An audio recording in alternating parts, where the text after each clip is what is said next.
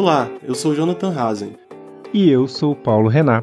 Você está ouvindo a audiocartilha Alfabeta Criptografia, um projeto conjunto do Instituto Beta e do grupo de pesquisa CDD que chega a você graças ao apoio do podcast Segurança Legal, parceiros responsáveis pela pós-produção e distribuição deste conteúdo. Como vimos anteriormente, com a popularização de tecnologias de comunicação que usam por padrão criptografia de alto nível, cresceram as pressões por parte de governos e autoridades de segurança para garantir o acesso de agentes estatais às comunicações de cidadãos. No episódio de hoje, vamos falar sobre o bloqueio de aplicativos no Brasil e como decisões judiciais nesse sentido são usadas para pressionar desenvolvedores e fragilizar a proteção criptográfica dos usuários. Vamos começar ouvindo o colega Paulo Renat, que vai apresentar um breve histórico dos bloqueios de aplicativos aplicativos determinados pela justiça brasileira e o desenvolvimento do uso dessa estratégia de coação.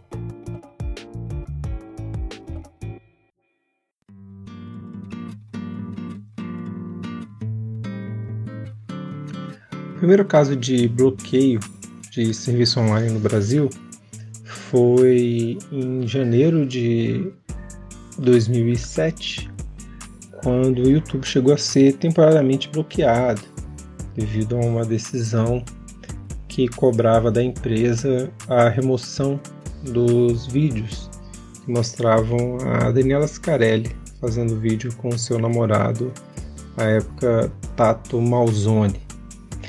Depois, cinco anos passaram até que, em agosto de 2012, um juiz de Florianópolis determinasse o bloqueio temporário do Facebook por também descumprimento de uma ordem de remoção de conteúdo relacionado à época às eleições. Uma página que teria conteúdo depreciativo a um vereador de Joinville. Ah, apesar da, da decisão, o bloqueio não chegou a ser executado. Da mesma forma, em 2013, teve o caso do aplicativo Tub, que permitiria que homens avaliassem o desempenho sexual de mulheres. É, o aplicativo, na verdade, se propõe a ser uma crítica à cultura misógina prevalente na sociedade brasileira. É, isso em 2013, seria dezembro de 2013. Aí o Marco Civil da Internet foi então é, aprovado, mas mesmo assim, em agosto de 2014, um juiz de Vitória determinou que o aplicativo Secret e o similar, o Cryptic, fossem removidos das lojas de aplicativos, inclusive removidos dos aparelhos das pessoas, né, dos aparelhos celulares, por violação à vedação constitucional ao anonimato. Esses aplicativos permitiam que as pessoas se manifestassem sem se identificar, supostamente. A ordem foi aceita e implementada pela Apple, mas foi contestada pelo Google e pela Microsoft. A duração do bloqueio variou de acordo com o posicionamento adotado por cada empresa. Em 2015, a gente teve a primeira determinação de bloqueio do WhatsApp, que foi ordenada, mas não foi executada. Isso em fevereiro. Em abril, a gente teve também um bloqueio ordenado e não executado do Uber entendido como serviço de transporte clandestino. Isso foi um juiz de São Paulo que determinou o bloqueio do aplicativo. A ordem também não chegou a ser executada. Em julho de 2015, um juiz federal do Rio Grande do Norte determinou o bloqueio do site Tudo Sobre Todos, que disponibilizava e vendia dados pessoais de brasileiros. Foi entendido como violando dispositivos legais de proteção da privacidade de dados pessoais. Em dezembro de 2015 a gente teve o segundo caso do WhatsApp, aí sim com o bloqueio. Né? Em 16 de dezembro, uma juíza de São Bernardo do Campo determinou que ele fosse bloqueado em todo o Brasil por descumprimento de ordem judicial de acesso a dados de usuários. Né? A segunda vez que ele ia ser afetado, o bloqueio durou quase 12 horas. Já em 2000 e, perdão, ainda em 2015, em abril, a gente teve o terceiro caso do WhatsApp de novo bloqueado. Né? Então foi uh, dezembro de 2015, depois abril de 2016 é, não era abril de 2016, perdão, abril de 2016, um juiz de Lagarto determinou o bloqueio temporário do WhatsApp em todo o Brasil como punição de novo aí por, por não ter colaborado com a investigação de um caso de uh, tráfico de drogas. É, e aí o bloqueio foi suspenso depois de 24 horas né, de uma decisão do, do segundo grau. E finalmente, em julho de 2016, teve o quarto caso de bloqueio do WhatsApp. O juiz de Duque de Caxias também determinou o, o bloqueio. Ele chegou a ser executado, mas foi suspenso rapidamente depois de quatro horas. A gente ainda teve mais um bloqueio ordenado contra o Facebook em outubro de 2016, mas que não chegou a ser implementado e teve o serviço MindWorld, que também foi, foi pedido, mas não foi deferido. E uma ameaça de bloqueio em março de 2018 por ocasião dos conteúdos ofensivos relacionados à vereadora executada, Marielle Franco, mas é, foi só uma, uma determinação de que se não fosse cumprida a ordem haveria o bloqueio, mas o bloqueio nunca chegou a ser realizado no Brasil. Então, de forma bem resumida, a gente já teve no Brasil bloqueio do YouTube, o bloqueio do Secret, o bloqueio do WhatsApp e do Tudo sobre Todos. Se a gente comparar o bloqueio que o YouTube sofreu em 2006 e os três bloqueios que ele veio sofrer depois em dezembro de 2015, abril de 2016 e julho de 2016, é, o principal é que no caso do YouTube havia uma determinação de que a empresa impedisse a circulação de conteúdo que estava sendo uh, carregado na sua plataforma e distribuído né, a, a ideia de que a pessoa retratada nos vídeos estava sendo uh, vitimada por essa exposição e queria que esse vídeo não fosse circulado. E a determinação de bloqueio era uma, uma, medida drástica intentando, né, na intenção de fazer cumprir essa indisponibilização do conteúdo. Né? Então era o, o, serviço propriamente do site que estaria sendo uh, criminoso nesse sentido, ou ilegal pelo menos. No caso do WhatsApp, a determinação tanto de 2015 da juíza de São Bernardo do Campo, quanto a determinação de abril de 2016 do juiz Lagarto, bem como a de julho de 2016 da juíza de uh, Duque de Caxias, elas estavam mirando o WhatsApp como uma possível ferramenta de investigação então, não tinha nenhum crime sendo cometido, tanto no contexto do WhatsApp, a empresa não estava cometendo nenhuma ilegalidade. Na verdade, o que, que o WhatsApp se negou a fazer foi expor dados uh, pessoais e, e, se, e, quebrar o sigilo das comunicações para o Estado. Né? Então, é, essa é uma diferença bastante uh, evidente. Assim. O WhatsApp em 2015 e 2016 se negou a violar direitos e por isso ele foi bloqueado. No caso de 2015, né, embora entenda que a, decisão tenha sido igualmente equivocada, a gente vai ter um bloqueio total do serviço, mas pelo menos considerando que o conteúdo que estava disponível era ilegal. Todas essas decisões de bloqueio foram revogadas né? Elas foram proferidas em primeira instância e todas foram revogadas pela segunda instância, né? Os interessados recorreram e obtiveram uma decisão de uma instância superior que desfez esse bloqueio, né? Que determinou que fosse restabelecido o acesso. Então, nenhuma delas durou mais do que uh, ah, 48 horas. Acho que Cabe também a gente colocar nesse contexto, talvez, os bloqueios às contas, né, que foram determinadas agora em 2020, como mais um capítulo dessa história de bloqueios de acesso a serviços no Brasil, inclusive a partir da demonstração de que o bloqueio ele é, antes de tudo, inefetivo tecnologicamente, né? por meio de tecnologias que mascarem a origem do seu acesso, tanto no caso do YouTube quanto no caso do WhatsApp. Agora, de novo, no bloqueio das contas, basta alterar a indicação de que você estaria acessando a internet por outro país, né, por um IP que não fosse destinado ao Brasil e, e o acesso continua funcionando. Então, tecnologicamente é ineficaz. E juridicamente.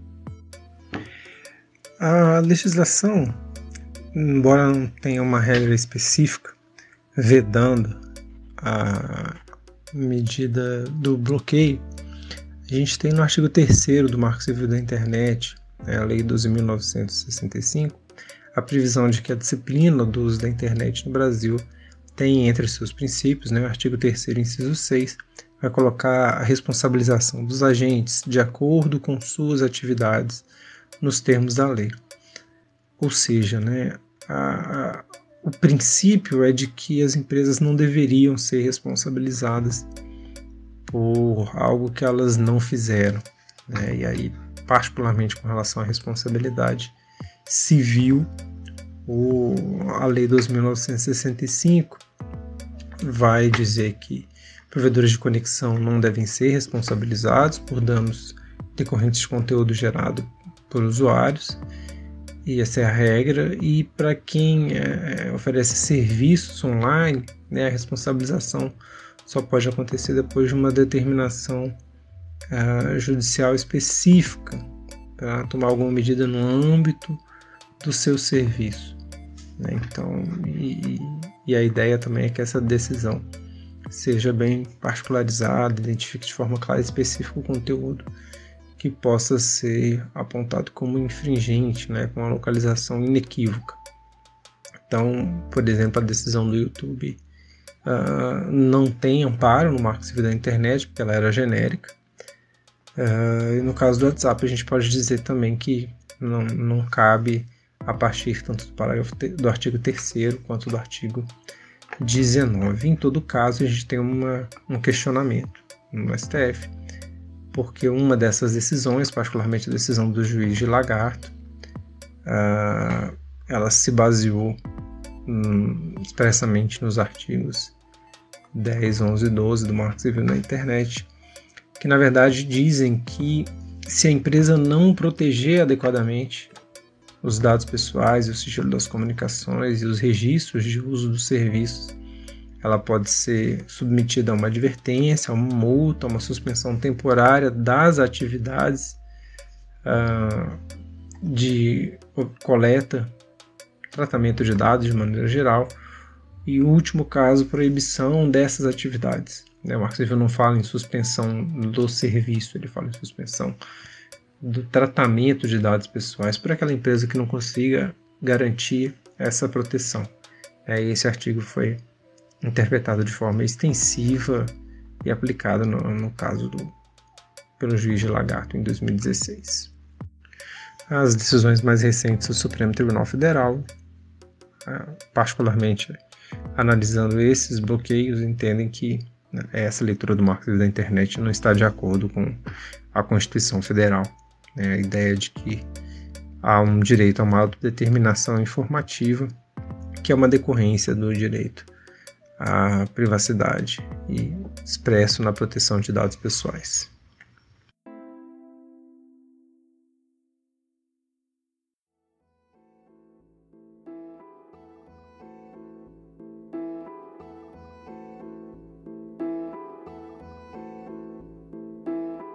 Mais recente trincheira na disputa sobre o uso da criptografia é o acesso ao conteúdo compartilhado em aplicativos de mensagens instantâneas. Para entendermos as possibilidades jurídicas e técnicas do controle estatal sobre a criptografia, uma questão deve, fundamentalmente, ser respondida: qual é o grau de controle e o limite da responsabilidade dos operadores de aplicativos como WhatsApp ou Telegram sobre os conteúdos que circulam em seus servidores? Essa questão é central no julgamento da ADI 5527 e da ADPF 403 que levaram a discussão da criptografia ao controle de constitucionalidade do STF. Para nos explicar um pouco mais sobre o que significa criptografia ponta a ponta, implementada por alguns serviços de mensagens e suas repercussões, convidamos Natália Salchuk, assessora técnica do Comitê Gestor da Internet no Brasil, CGIBR, e mestre em Engenharia da Computação pela Escola Politécnica da Universidade de São Paulo.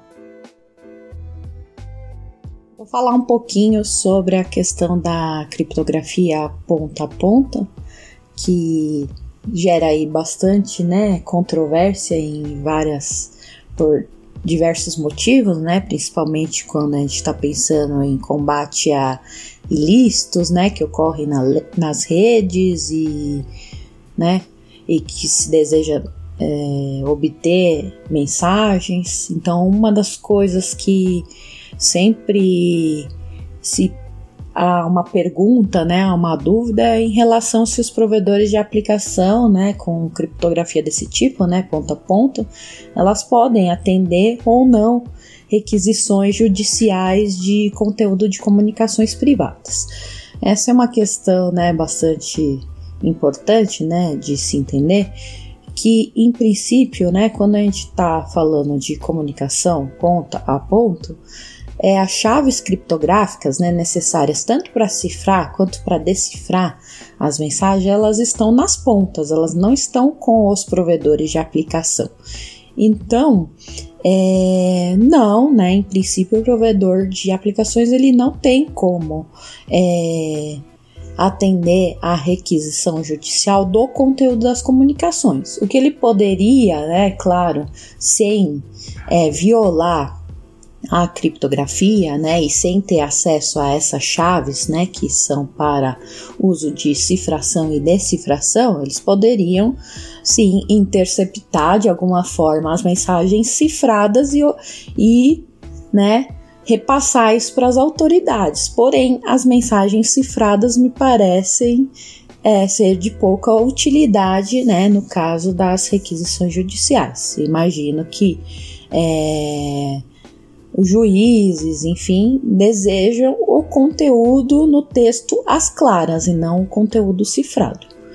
Essa seria uma possibilidade. Os provedores poderiam interceptar e, e, e entregar né, as mensagens cifradas do jeito que elas passam na rede e Aí as autoridades verificam qual é o uso ou se eles conseguem quebrar isso, enfim, né? Então é um tanto quanto complexo isso, tá? Então, é, aí uma outra pergunta que, que pode vir em cima dessa é: então, se eles não têm acesso a, mensagem às claras, né, de fato que está trafegando, né, porque as chaves, né, de cifração e decifração residem nos dispositivos dos usuários, é, então o que, que a gente pode, a gente poderia mudar alguma coisa para atender essas requisições judiciais? Seria tecnicamente viável?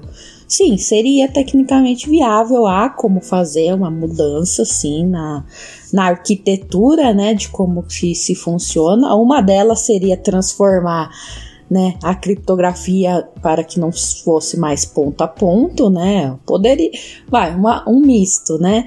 Então, o provedor ele poderia uma das possibilidades, guardar as chaves das comunicações de todos os usuários para uma potencial uso futuro, né? Para é, decifrar isso, então ele seria, em vez de ser os usuários que gerariam suas próprias chaves nos seus dispositivos e enviariam para os né, outros usuários com os quais eles desejam se comunicar, é, de fato seria o servidor aí, né, aplica o provedor de aplicação que proveria as chaves de alguma forma ou armazenaria essas chaves para poder é, decifrar em casos de necessidade.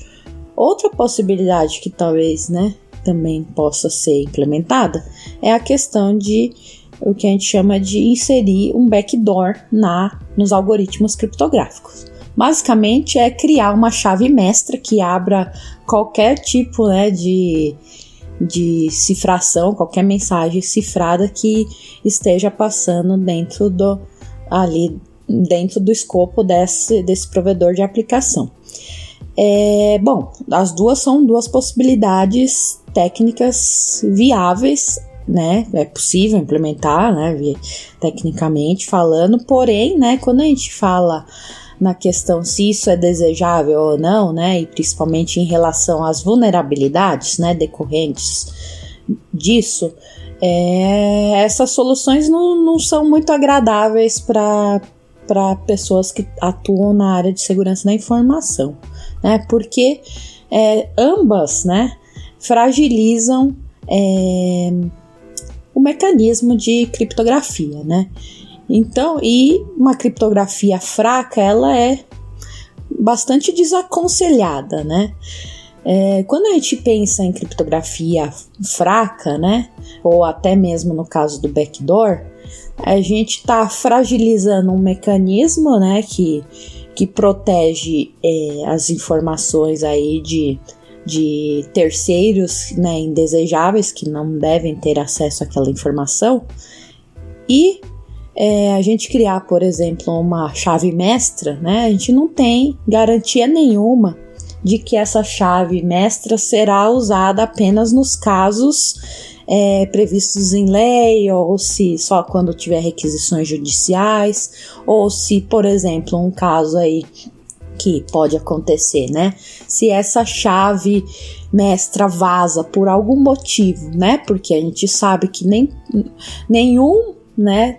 Nenhum, é, nenhuma aplicação ela é 100% segura, não é, né? A gente tem uma, uma grande probabilidade de segurança, né? E etc. Porém, não existe segurança 100%. Então, pode acontecer sim de de repente uma chave mestra dessa vazar.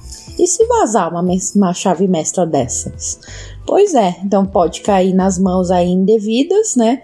E a gente não sabe se vai ser para usos aí só lícitos, né, ou ilícitos, tá? Então toda vez que a gente fragiliza a criptografia, a gente tá abrindo uma vulnerabilidade aí para que o, sejam usadas para. A gente não sabe qual é a índole de quem vai, vai utilizar daquela fragilidade, né?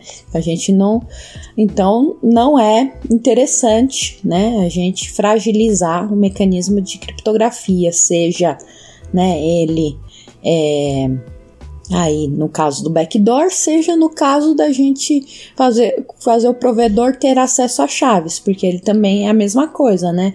É, não vai ser tão é, tão catastrófico quando, quanto no caso de uma chave mestra, mas se de repente alguma dessas chaves dos usuários, né, que estejam sendo que estão sendo mantidas com o provedor também vazarem por qualquer motivo, é, isso é, vai ser bastante complicado, né? Vai comprometer aí o fluxo da confidencialidade das informações, né, que estão sendo armazenadas. Então, é, não é interessante a gente criar vulnerabilidades na, nos mecanismos de criptografia, tá? Então a gente tem que ter bastante ciência em relação a isso, né? Do que, que a gente está desejando.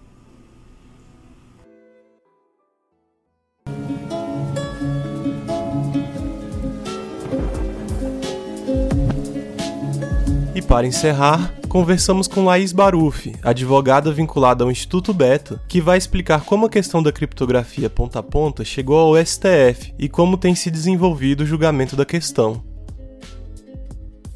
Dentro do STF, essa questão do chamado bloqueio do WhatsApp está sendo discutida por meio de duas ações, a ADPF 403 e a ADI 5527, que estão sendo julgadas conjuntamente pela identidade das matérias. Especificamente, a ADPF 403 se trata da arguição do descumprimento de preceito fundamental que foi ajuizado pelo Partido Popular Socialista, em face de uma decisão de um juiz do estado do Sergipe, onde foi determinada a suspensão do WhatsApp em todo o Brasil em razão do não cumprimento de uma ordem judicial que era direcionada ao WhatsApp para fornecimento do conteúdo de conversas que subsidiariam uma investigação.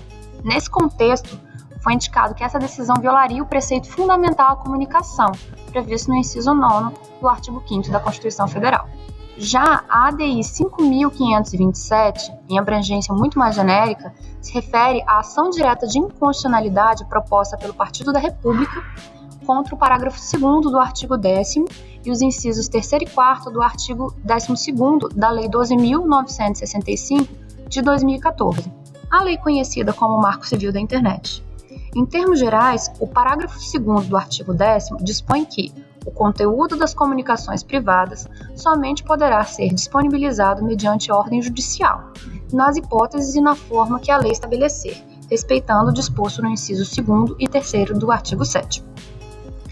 Já os incisos 3 e 4 do artigo 2 prevêem a possibilidade da aplicação de certas sanções, como a multa e a suspensão da atividade das empresas que descumprirem os preceitos do Marco Civil da Internet.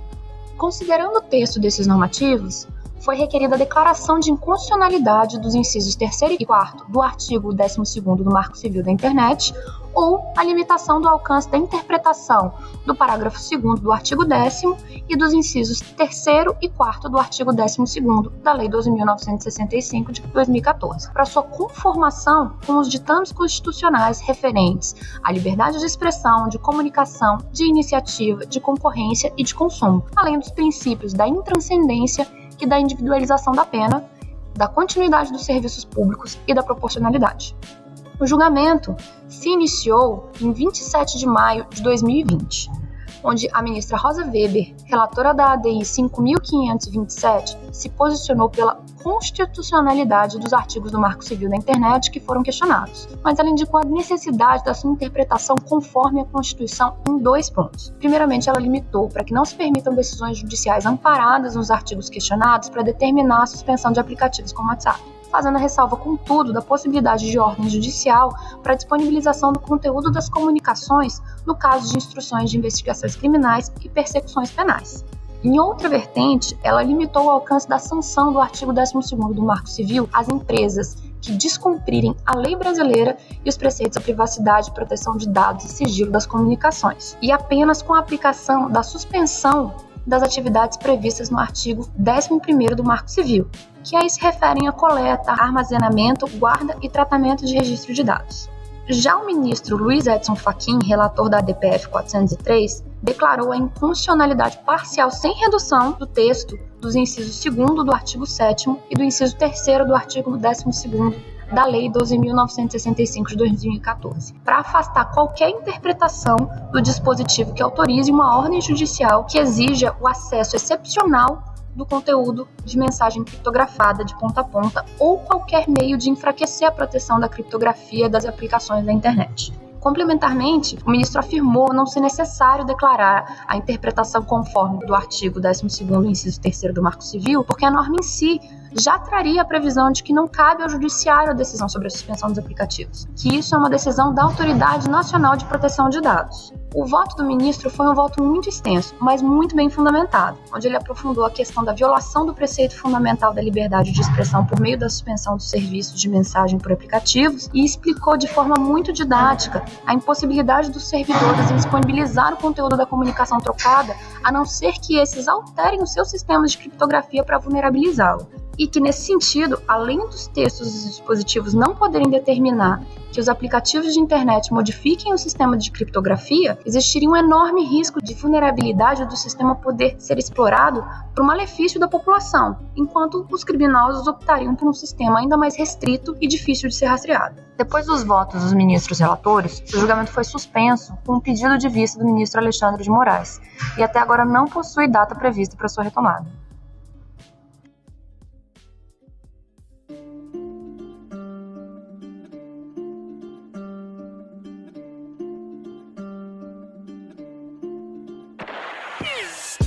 O Instituto Beta é uma organização sem fins lucrativos sediada em Brasília. Temos uma missão dupla: de um lado, democratizar o acesso à internet promovendo respeito aos direitos humanos nos diversos usos da tecnologia, e de outro, intensificar a democracia no Brasil, defendendo o ambiente digital como mais um espaço público importante para a política.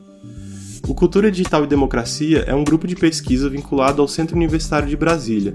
Investigamos o quanto a tecnologia pode inovar na democracia, temos duas linhas de pesquisa. Primeiro, raça e espaço público, voltado para as novas questões sociais e seu crescente peso político. E segundo, a cartografia da cultura digital, mapeando quaisquer elementos tecnológicos que afetem o jogo democrático.